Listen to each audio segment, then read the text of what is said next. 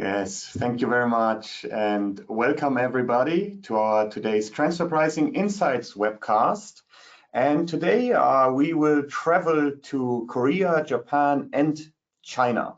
So three very interesting countries, in particular also when it comes to their economic development. So uh, for example, Korea is planning to become a global leader in the semiconductor industries. Japan recently uh, increased its industrial production. And China has accelerated economic growth towards the end of last year, reaching an average growth rate of 5.2%. So these countries are indeed key markets for many multinational entities. Having said that, from a transfer pricing professional's point of view, these countries are not always easy to deal with um, when you look at them from an outside perspective, as they have quite some specific transfer pricing rules. And that's why I'm very delighted to be joined today by my three colleagues that you will uh, see on the next slide and also on camera. So I'm joined today by Yong Ho from uh, KPMG uh, Korea. I'm joined by Ayako from KPMG Japan, and I'm joined by Gracie from KPMG China. They will share with us today their insights on recent uh, transfer pricing regulations and also recent developments in their local country practices. Of course, as has been said, you are um, invited to also ask your questions in writing and um, we will then direct uh, your questions to the speakers. And if there should be any question that cannot be answered today, then we will do so after the webcast by following up individually with you. So with that intro, let's directly dive into today's topic. And I'm uh, happy to start our um, webcast with a view on Korea. So Young, please take it away.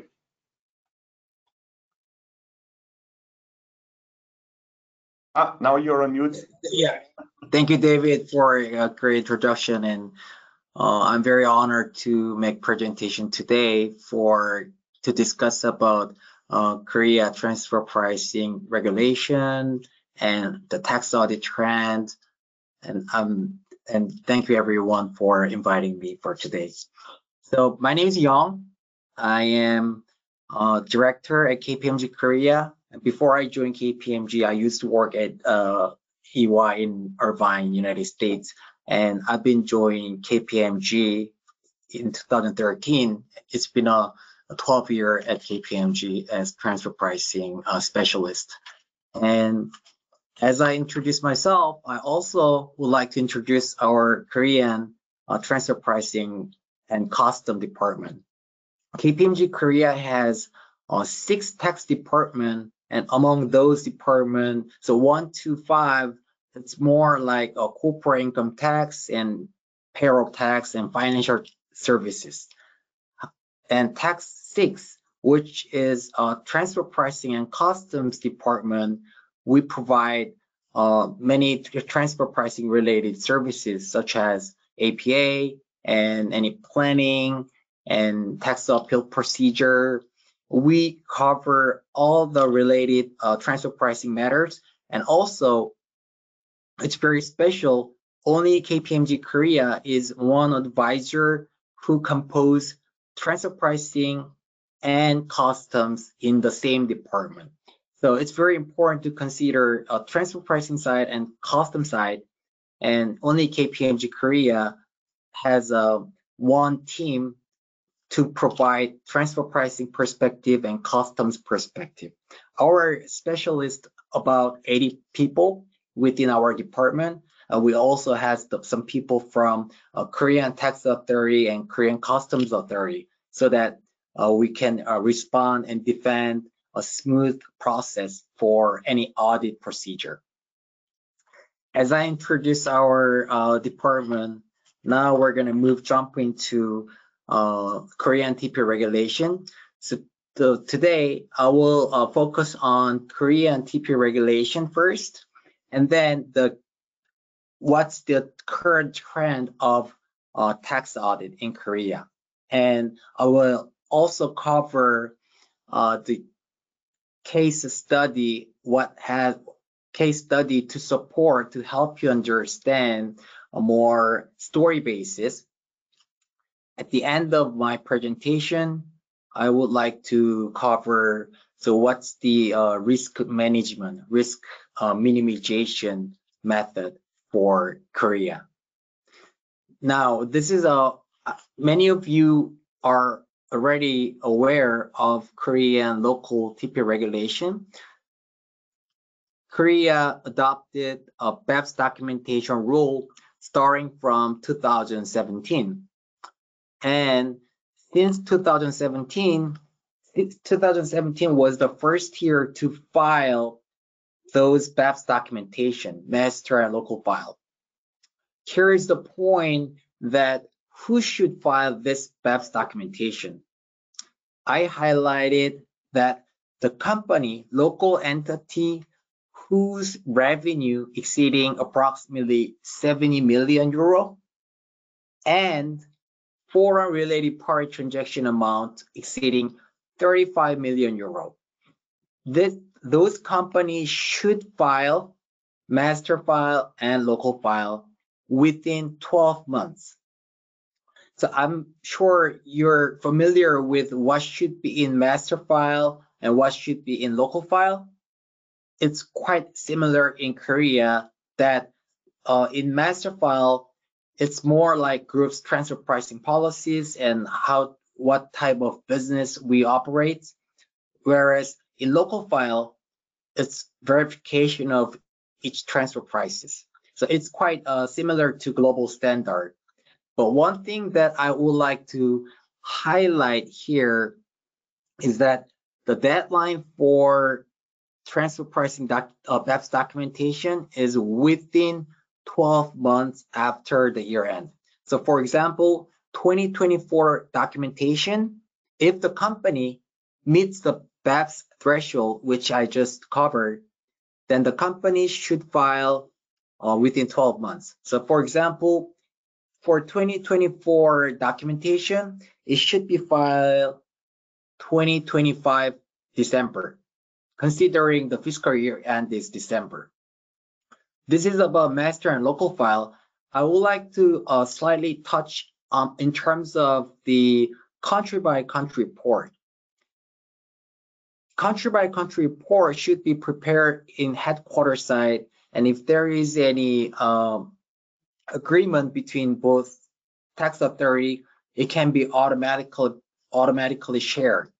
But one thing that I would like to highlight here is that in Korea, if the company meets the uh, threshold, which is consolidated financial revenue more than 750 million euro, the local entity should submit notification form within six months.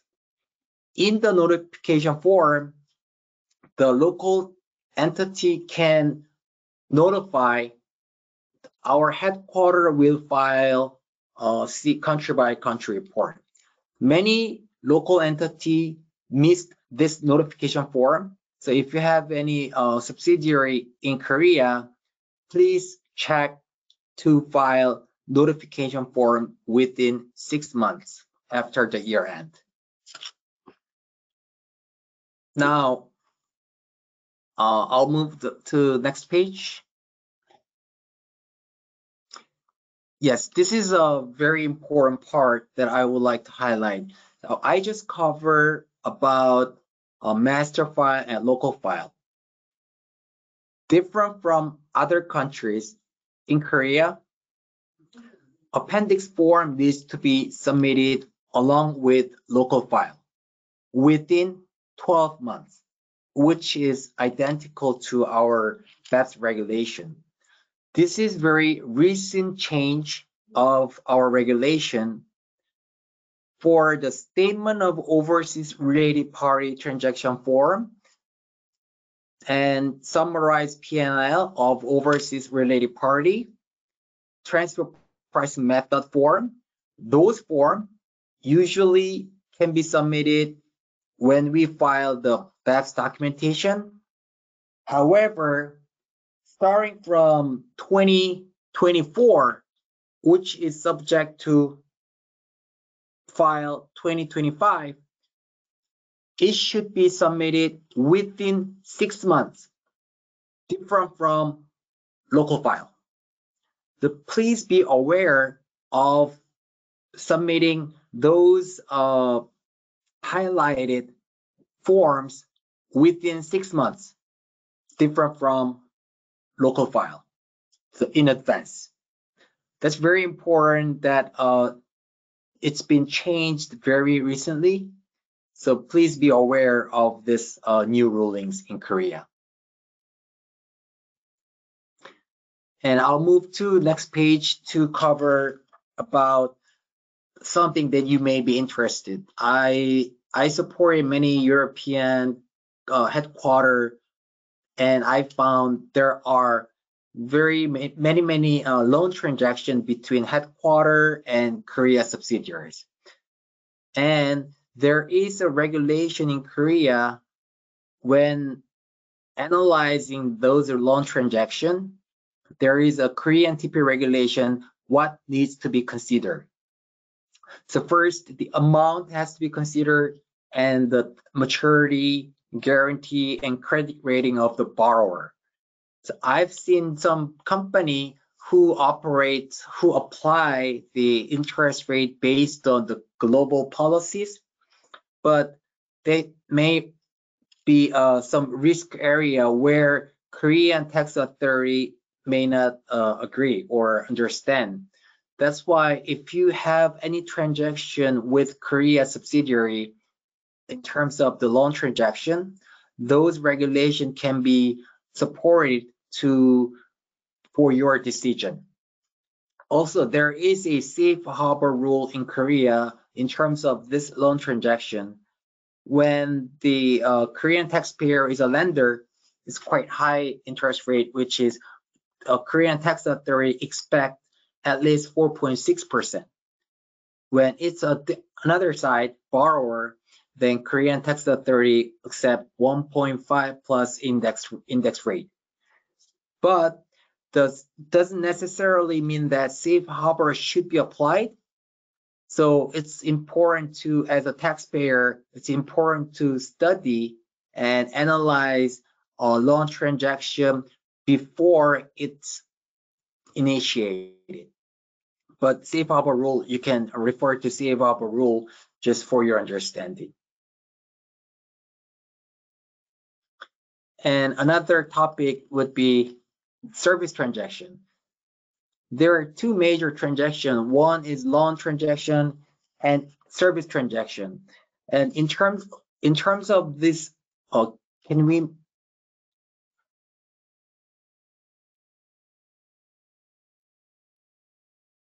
Yeah, I think we need to move the slides to the next. Yes, thank you.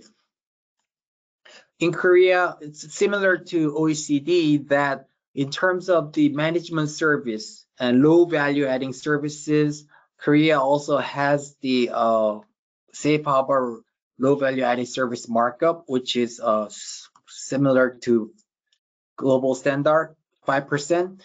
But in terms of this service transaction, what's more important is uh, Korean tax authority would like to understand whether there is a substance of the services and if the local entity is benefited and what's the cost pool of the allocated cost to Korea and if there is any evidential to prove the actual service and benefit.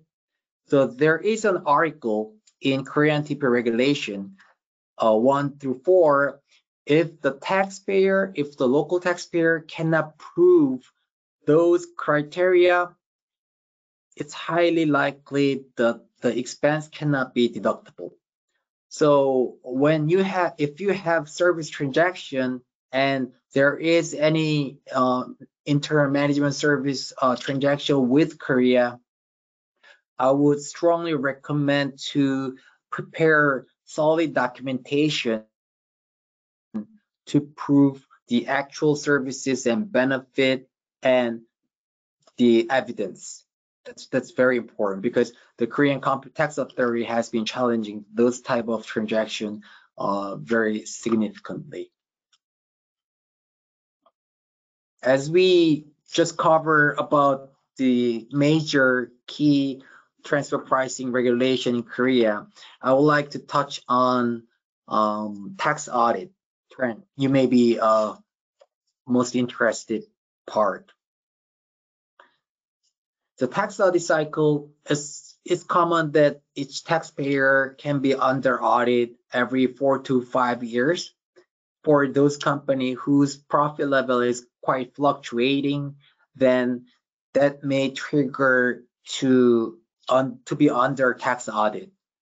Uh, also, as I said, uh, Korean tax authorities are severely challenging about the service transaction and kind of royalty transaction. Not only the uh, purchase of actual good transaction, they've been uh, severely challenging about those uh, services and royalty transaction.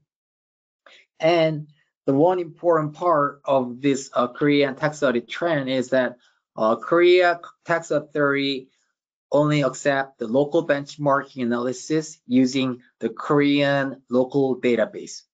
I've seen some countries who also accept other database for Asia Pacific set, but Korea Tax Authority accept this uh, local database. So please be aware of those uh, the tax audit trend. And next page this is the summary of I've seen what's been a major trend, most trend, how tax authority challenges. The first adjustment to median. So that means when taxpayer is under audit and if the if there if the operating margin, for example, is not within the range, tax authority adjust to the medium point, not to the nearest edge. So I've seen many cases throughout APA. Some sometimes it can be adjusted to the nearest edge. However, for tax audit, if the taxpayer is under audit, the Korean tax authority always move to the point in median. And if they find any uh, certain transfer pricing risk. Let's let's let's say uh, the cover period target year is 2020. The tax audit period is 2020, and if there is transfer pricing risk in 2020, tax authority can expand within the statute of limitation. So even though the cover year is 20, they can always expand year within the statute of limitation. And I covered the preference of local comparable, which means uh, in terms of the database, they always like to use Korean database. And, you know, after the BEPS, Korean tax authority uh, do not request for the BEPS documentation. However, for those company who's not who doesn't have the uh, documentation, then it can be challenged. It can be requested from tax authority to submit uh, transfer pricing documentation. And maybe I have uh, two two more minutes. Yes. Yes. This is the yes. This is the uh, major trend of transfer pricing tax audit. And I would like to uh, point out one case study. This is the whole segmentation wholesaler case, and the company, the local entity, make let's say 8% operating margin, which is quite high. However, Korean tax authorities view the wholesaler has purchased four, from four different manufacturers. And Korean Tax Authority would like to test with each transaction. So even though the 8% operating margin is quite safe level, tax authorities approach is segmented PL. So if there is any entity, any segmented PL, let's say 1% or even lower than 1%, they approach segmented PL and make tax assessment.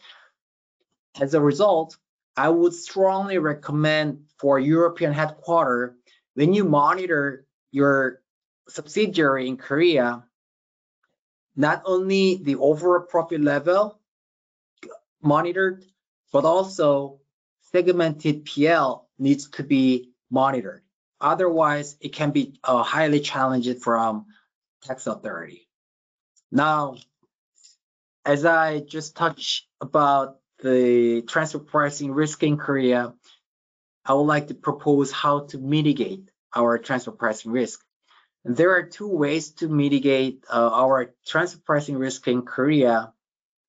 One is prepare well document well well prepared transfer pricing documentation.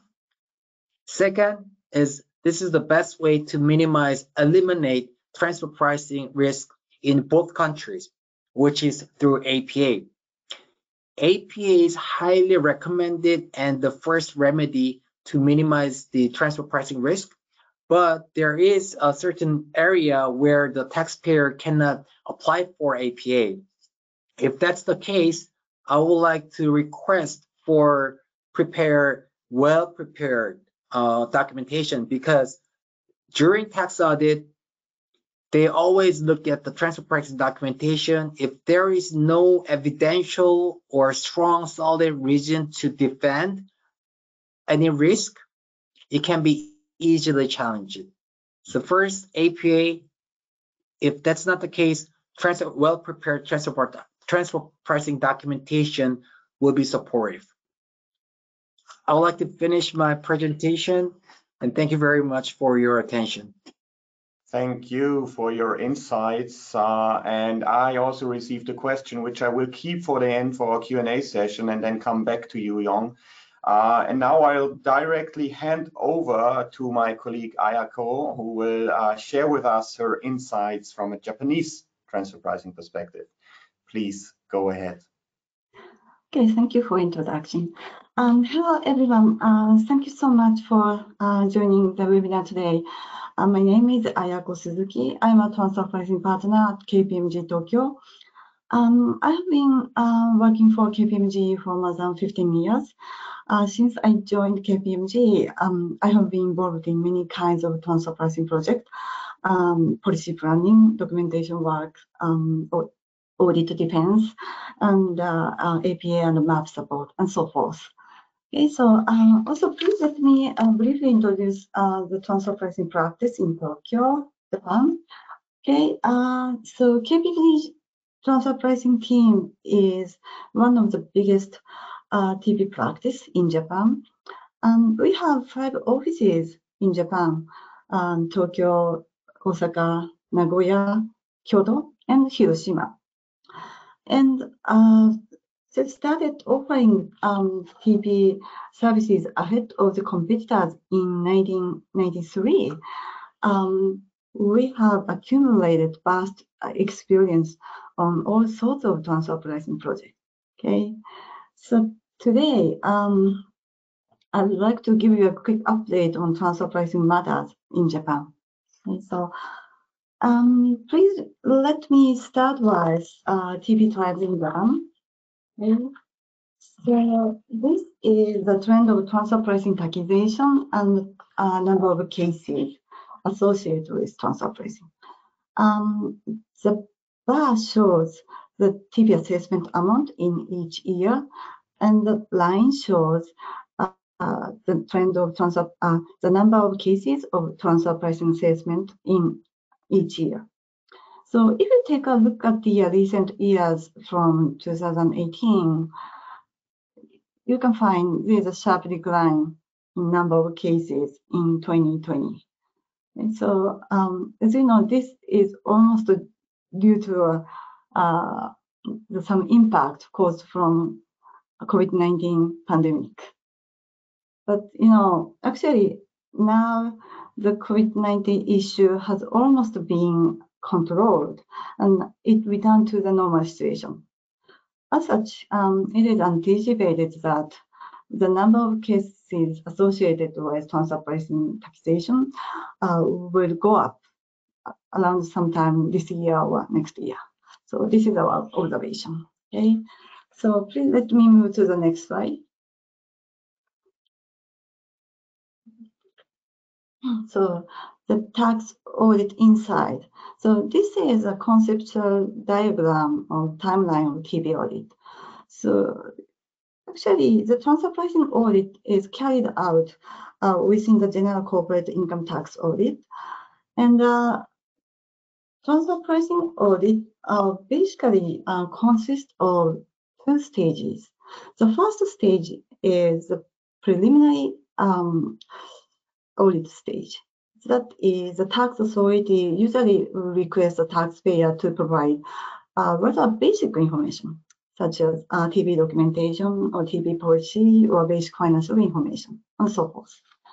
And after reviewing such um, basic information, if the tax authority decides it is necessary to continue the audit, it will go into the more details in the next stage. That is, the tax authority will request more detailed information on related party transaction, such as uh, detailed fact function, a risk profile, and segmented financials, and also request some interview with the taxpayers. And in addition, the tax authority will perform some economic analysis uh, to evaluate appropriate transfer price in the covered transaction. So the stage, the, the uh, detailed audit stage usually last a couple of years.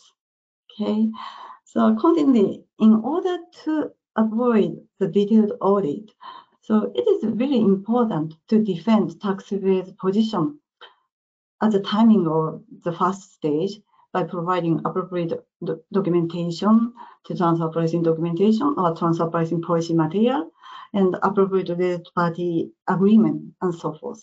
It's really important. Actually, um, if the tax authority goes into the details in the second stage, sometimes it seems that uh, it to be difficult to finalize the case without any assessment amount. Okay, so this is overview of the, uh, the timeline of the transfer pricing audit in Japan. And the next slide. So this is a, a recent trend of transfer pricing criticism. So regarding targeted industry, um, automobile, automotive parts and electronic parts industry uh, seems to be still important target for the tax authority. And in terms of category of transaction, uh, the NTA is increasingly focusing on intangible and service transactions. In addition, the Japanese tax authority seems to begin to target financial transactions since the recently uh, the TP regulation guidelines uh, regarding financial transactions have been updated. Uh, so this is uh, part of the reason why the NTA uh, seems to pay more attention to the financial transaction. And on top of that, very recently, um, it seems that uh, the NTA is paying more attention to year-end TP adjustment. So I would like to um, mention a couple of points so regarding uh, the year-end TP adjustment. So the year-end TP adjustment means the adjustment to be made at the end of fiscal period in order to make the profitability on arm's length basis. And generally, um, the year-end adjustment, you know, both upward adjustment and downward adjustment will be acceptable to the Japanese tax authority if there is an appropriate agreement between the parties and the adjustment have been made in line with the agreement. And also an appropriate economic analysis to back up the adjustment.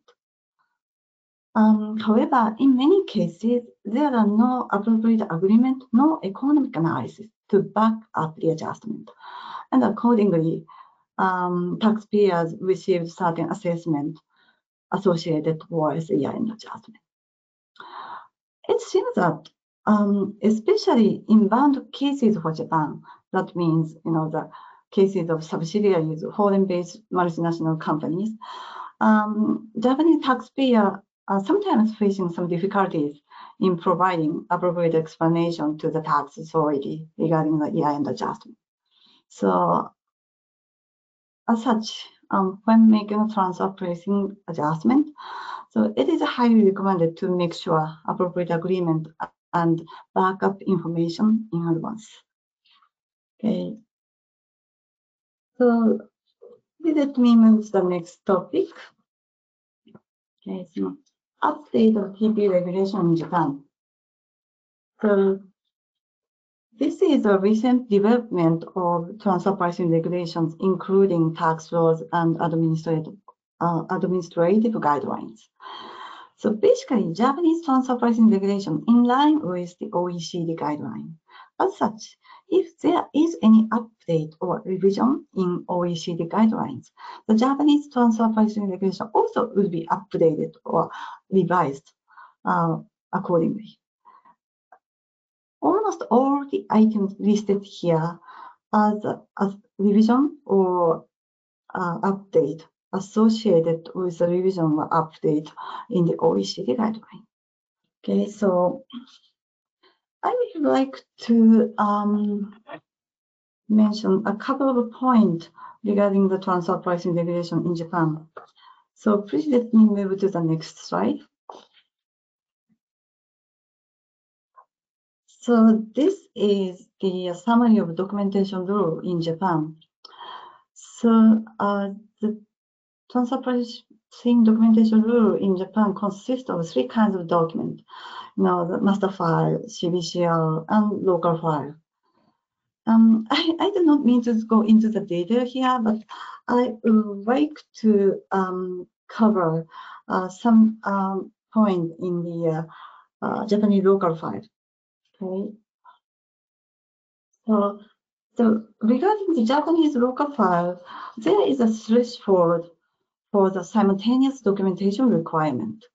Um, that is, if the taxpayer has a total amount of intercompany transaction, including paid and received, more than 5 billion yen, it's almost 80 million euro in the previous fiscal period. Or if the taxpayer has a total amount of intangible transaction more than 300 million yen. It's about 5 million euro in the previous fiscal period. The taxpayer needed to prepare the local file by the deadline for the tax return filing. So this is the overview of um, simultaneous documentation requirement in Japan. Okay. So in the next slide, um, I would like to touch upon some approach in preparation of local file globally. So this is a core report approach for local file. Um, we sometimes the client, we sometimes recommend the client to take uh, this core report approach for preparation of local file. So the main purpose of this approach is supervising um, compliance with documentation rules on a consolidated basis under the initiative of Japanese headquarters. So the point is that a parent company will prepare the local file as a core report, and the parent company will share the report with subsidiaries, and the subsidiary side will utilize the report um, as much as possible where necessary subsidiary will include additional information or translate the report into the local language in order to comply with the local uh, tax regulations. So we understand this kind of approach would make sense, not only from the perspective of um, cost reduction, um, but also uh, keeping groups position on transfer pricing matters in a, in, in a consistent and unified approach. It's really important point. We understand that. And uh, actually, European multinational companies also also take the similar approach when uh, preparing uh, the local file, and the approach would work for the subsidiary in Japan as well. Okay, and uh, however, there are a couple of points that should be taken into account uh, preparing this kind of um, local file uh, in the group. So that, that is, you know, the firstly, as to the economic analysis, the NTA sometimes sticks to the market similarity when selecting comparable analysis. As such, um, Pan-Asian comparable analysis may not be accepted uh, by the NTA in the audit. Also, as to the language, um, there is no strict requirement uh, on the language of the report in the Japanese transfer pricing regulations. Uh, however, the NTA sometimes requests the taxpayer to provide uh, the Japanese material, the Japanese translation of the relevant document. So those points should be uh, taken into account when taking this kind of approach for the Japanese subsidiary. Okay, so can I have a, a, a couple of minutes? I'm really, I would like to uh, quickly uh, go through the slide and also some slide, please let me skip. Okay, so okay, so this the next slide is a good summary of the intangible financial. Uh, sorry, can can you yes yes. So this is a quick summary of revision intangible or financial transaction. All of the issues are almost in line with the OECD guideline. So the, the point is that the Japanese transfer uh, Japanese tax authority is paying more attention to um, intangible and financial transaction. Especially, it seems that the taxpayers um, not necessarily prepare uh, the document or transfer pricing policy or appropriate economic analysis for financial transaction. So um, it is really recommended to make sure appropriate document and policy in place once again for the financial transaction. This is only the comment on this point. Okay. And um, please let me quickly go through the bilateral APA in Japan. So the next slide is the number of bilateral APA cases in Japan. Mostly, uh, the number of cases uh, have been on the rise, and very recently, more much than usual. Okay, and the next slide is the uh, summary of the partner countries' visions for the NTA on the MAP and bilateral cases. The point here is that so the Germany is one of the top five countries that the NTA is currently negotiating with uh, on the MAP and bilateral APA cases. So that means that uh, so there are so many cases between Japan and Germany uh, regarding uh, MAP and bilateral APA cases right now. Okay, and the last slide is the uh, so effective, effective utilization bilateral APA. So I included some case examples. Um, I did not go into that detail. Just I would like to say that in every cases, um, the taxpayer could achieve the flexible solution for the difficult transfer pricing matters by entering into APA. Also, as far as I know, the relationship between NTA and the German tax authority are going well. As such, um, it would worthy to think about going for bilateral APA if there are any material issues in relation to the transaction between Germany and Japan. Okay, so um, this is the end of my presentation. So thank you so much uh, for your attention, and please let me pass to Gracie.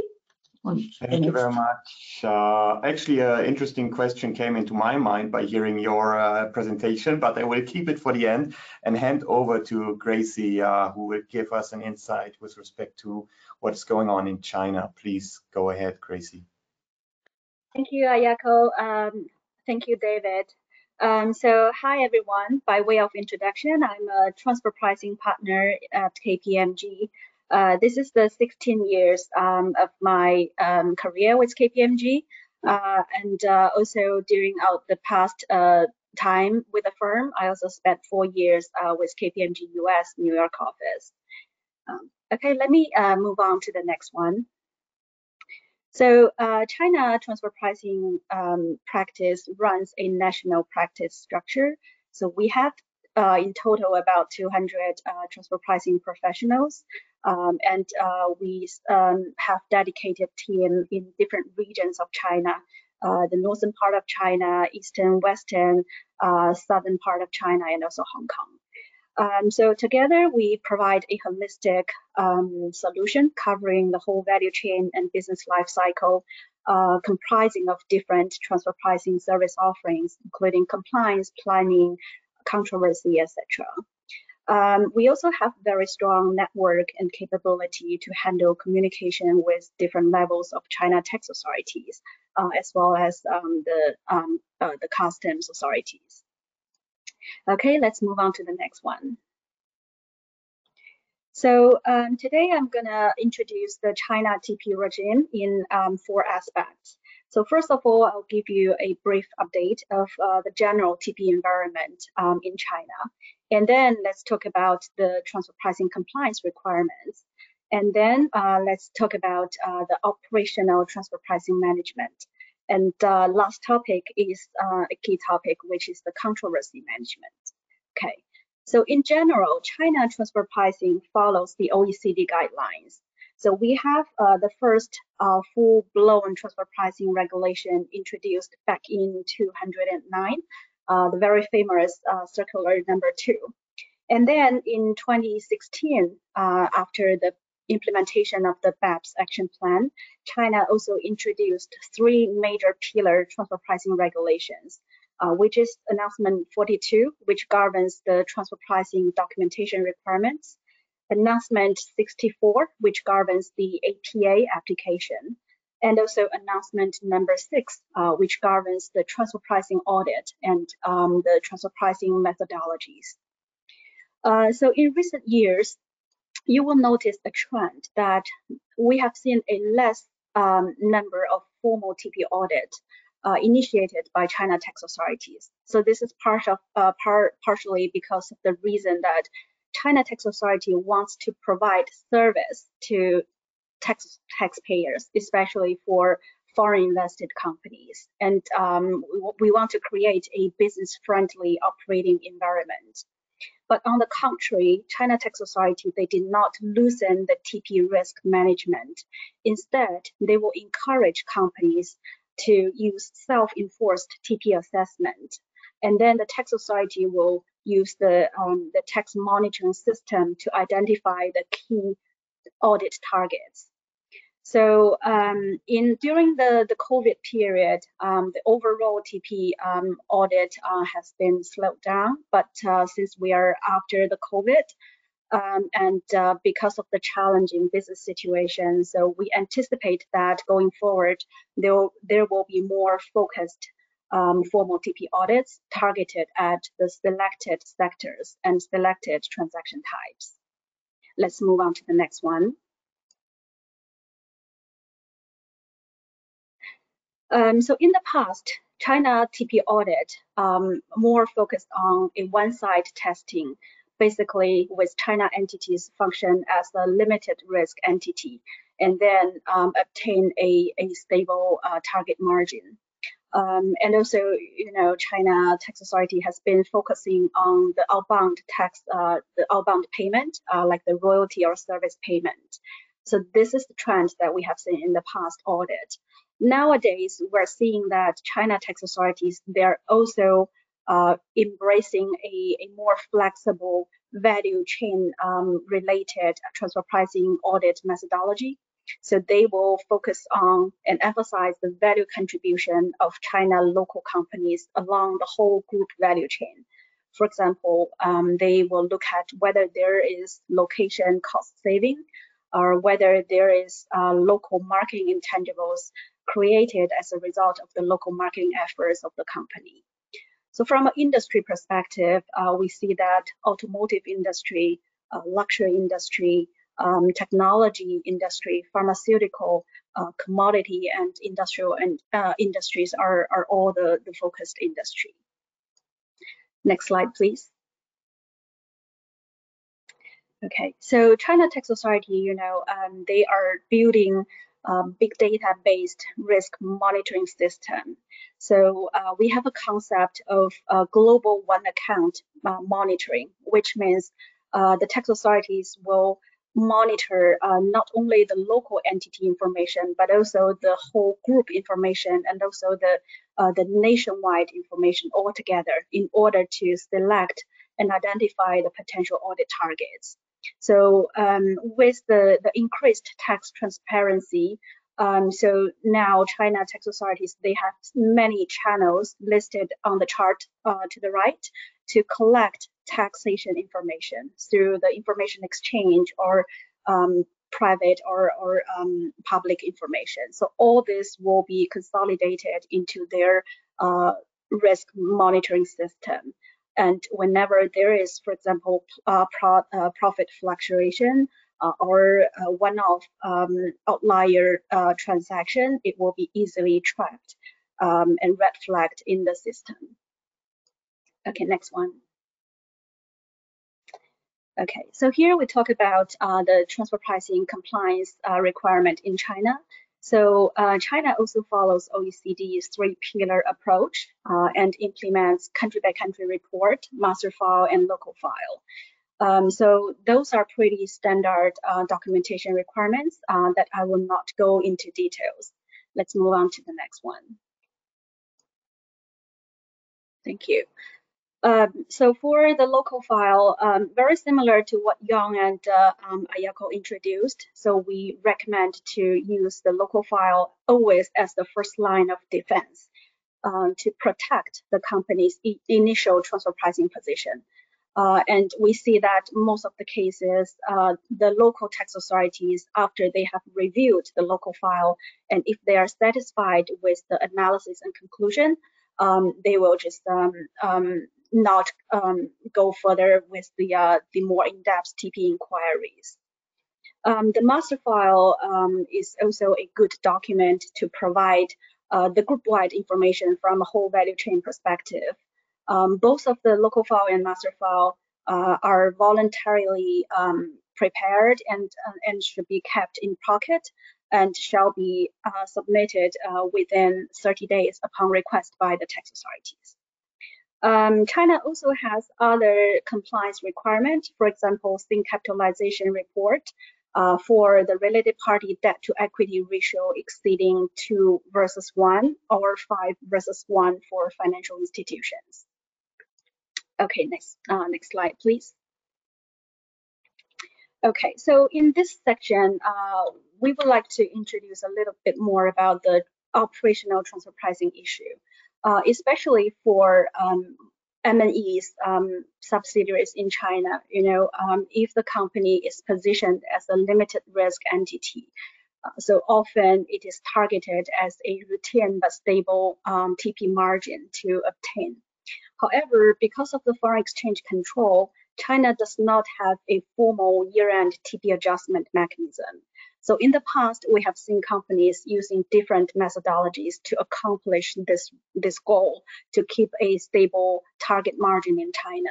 So we have seen companies using royalties or service payments or um, adjustment on import price for importers or even self-adjustment on tax returns to, to fulfill the, the TP compliance. Um, next one, please. But each of the uh, the adjustment will bring different challenges. Um, okay, next one, thank you. So generally speaking, if it's an upward TP adjustment, that means more profit will be um, uh, will come into China, uh, which means less risk from China tax authorities. Um, however, um, this approach also bears some practical challenges. For example, in which form, how do we define the nature of the payment into China, right? Is it a service payment or is it a transfer pricing profit payment? And whether such payment has uh, VAT and indirect tax implications, and how do we document such payment? right?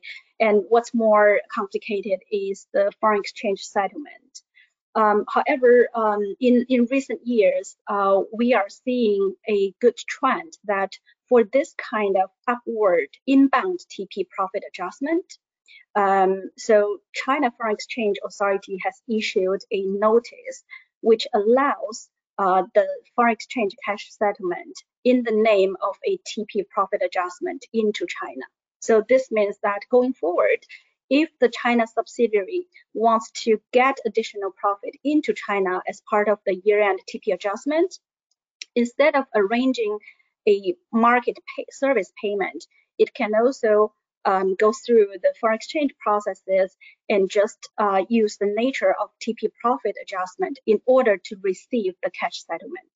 So this uh, um, largely alleviates a lot of um, um indirect tax implications and also uh, eased the whole process uh, for the profit adjustment. Okay, next one, please. Um, on the contrary, the downward TP adjustment is more difficult because this means that China is paying out profit out of China, right?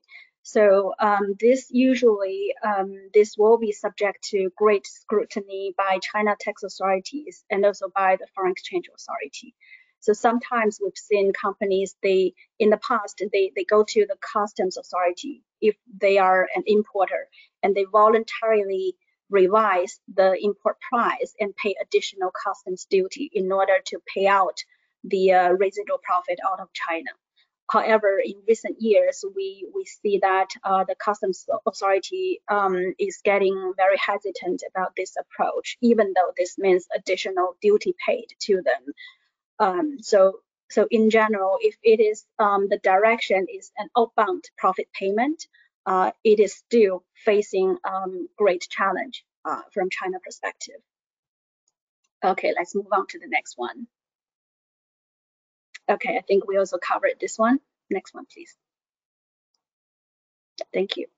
So um, because of the challenges in the foreign exchange settlement and also in profit control, um, so we are seeing more companies are using APA as an efficient mechanism to effect the year-end TP adjustment. And also APA has other benefits, for example, providing um, tax certainty and also um, providing um, evidence and support um, not only to transfer pricing, but also to customs authority and also to foreign exchange authority. Um, and usually APA involves involvement of more experienced provincial and national tax authorities. So it will end up with a um, more favorable result to the taxpayer than a self-adjusted, one-sided transfer pricing adjustment. Okay, let's move on.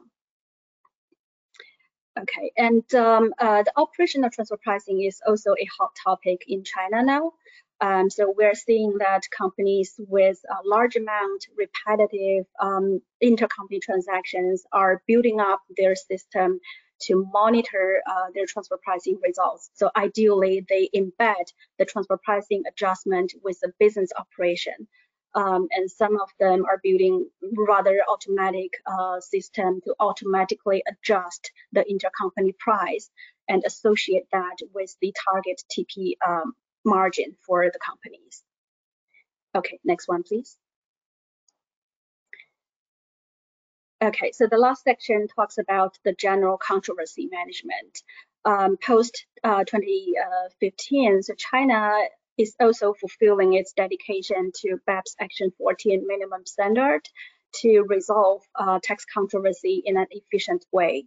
So you can see that um, from 2005 to 2022, China has signed a total of 260 APAs, um, and the number has been growing each um, each year.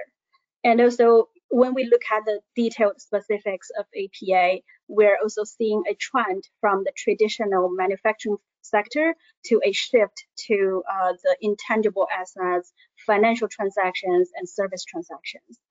Um, so David and myself, we, we work on um, some German-China bilateral APAs. So in general, uh, from China and Germany com competent authority perspective, the pipeline is not long. Uh, so um, compared to other countries, so uh, we, um, in most of the cases, we can obtain um, priority treatment for the APA or MAP application with Germany. Okay, next slide, please.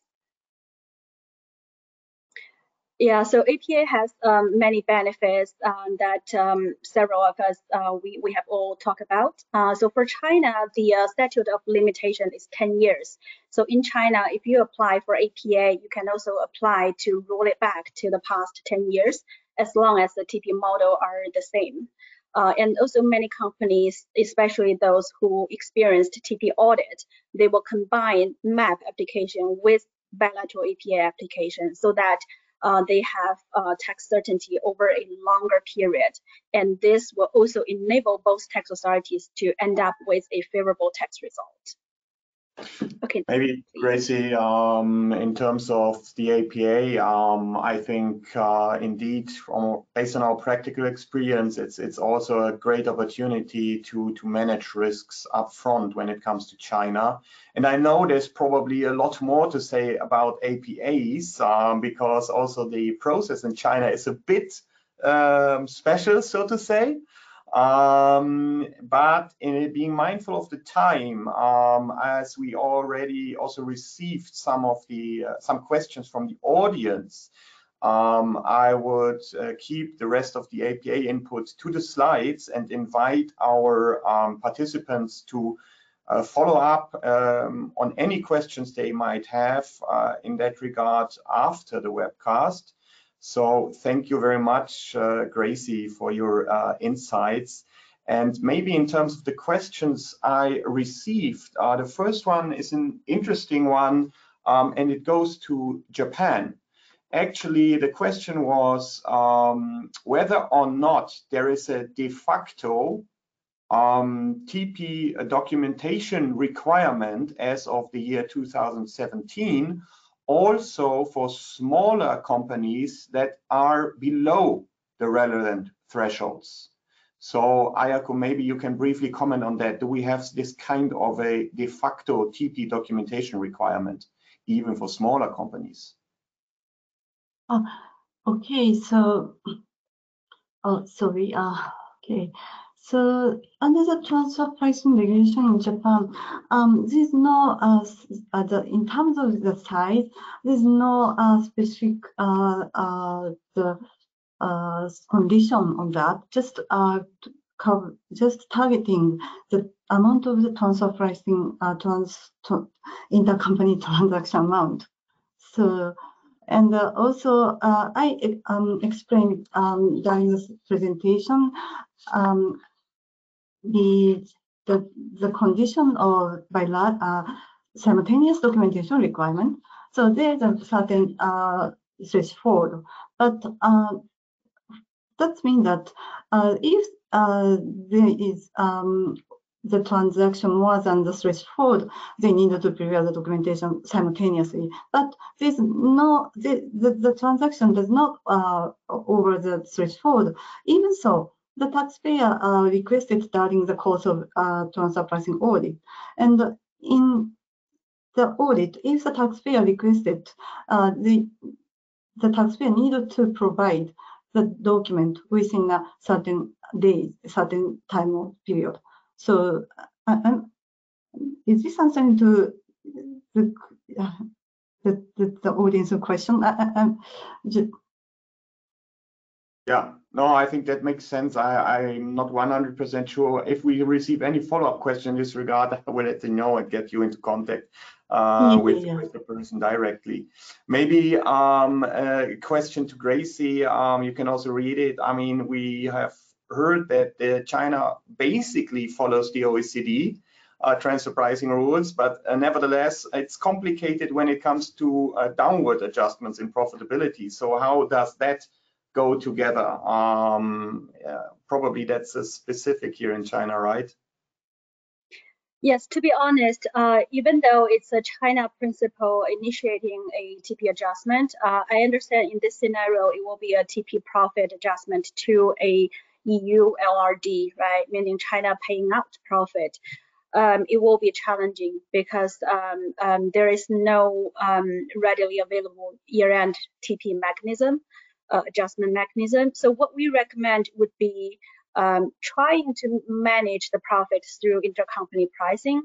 Um, as always, we recommend this approach, or even set the price a bit lower at the beginning so that the direction of the TP adjustment is um, an inbound profit into China as opposed to China paying out profit. Um, but Okay. if, if you want to have a have a perfect solution, um, APA will be the the good way to go. Okay. Yeah, no, that makes sense and is a nice practical insight actually. Um, uh, and one last question to you, Yong. Uh, that goes back to the TP documentation requirements and the submission regulations. I remember that indeed, um, when presenting, you said uh, some taxpayers should do that. Um, I think others must. Is there a differentiation, or uh, did we, we did we get it wrong? Ah, you're mute. Yeah, thanks for the question. And I meant by must. So within 12 months, the the company who meet the BEPS threshold, they must file master and local file. And one one add one add one comment to add is that uh, for the master file, the taxpayer can file English version within 12 months and within a month the taxpayer can translate the, into Korean. So language should be Korean, must be Korean, but for master file, taxpayer can have additional month to translate. Okay, that's, I guess, very interesting and important to keep in mind as well. Great. Uh, I think, uh, uh, unfortunately, that already brings us uh, to the end of our webcast. Uh, thank you, all of you, for sharing these insights. And um, I can only um, invite our participants again, if after the session you still have any questions, please reach out and then we'll contact you and make sure that your questions are answered. With that being said, thanks again, everybody, for joining and have a nice rest of the day. Bye-bye. Great day.